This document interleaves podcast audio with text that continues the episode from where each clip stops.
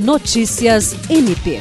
Nesta quinta-feira, o desembargador Samuel Evangelista, que é supervisor do Grupo de Monitoramento e Fiscalização do Sistema Carcerário e membro da Câmara Criminal, completa 20 anos de desembargo. Egresso do Ministério Público do Estado do Acre, Samuel Evangelista foi promotor de justiça nas comarcas de Cruzeiro do Sul, Tarauacá e de Rio Branco, tendo chegado ao cargo de Procurador de Justiça e de Corregedor-Geral do MPAC. O magistrado ascendeu ao cargo de desembargador do Tribunal de Justiça do Acre no ano de 2002, depois de ser escolhido inicialmente no âmbito do Ministério Público em lista sextupla e posteriormente em lista tríplice pelo governo do estado.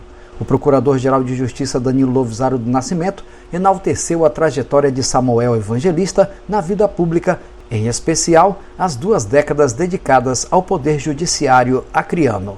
Jean Oliveira, para a Agência de Notícias do Ministério Público do Estado do Acre.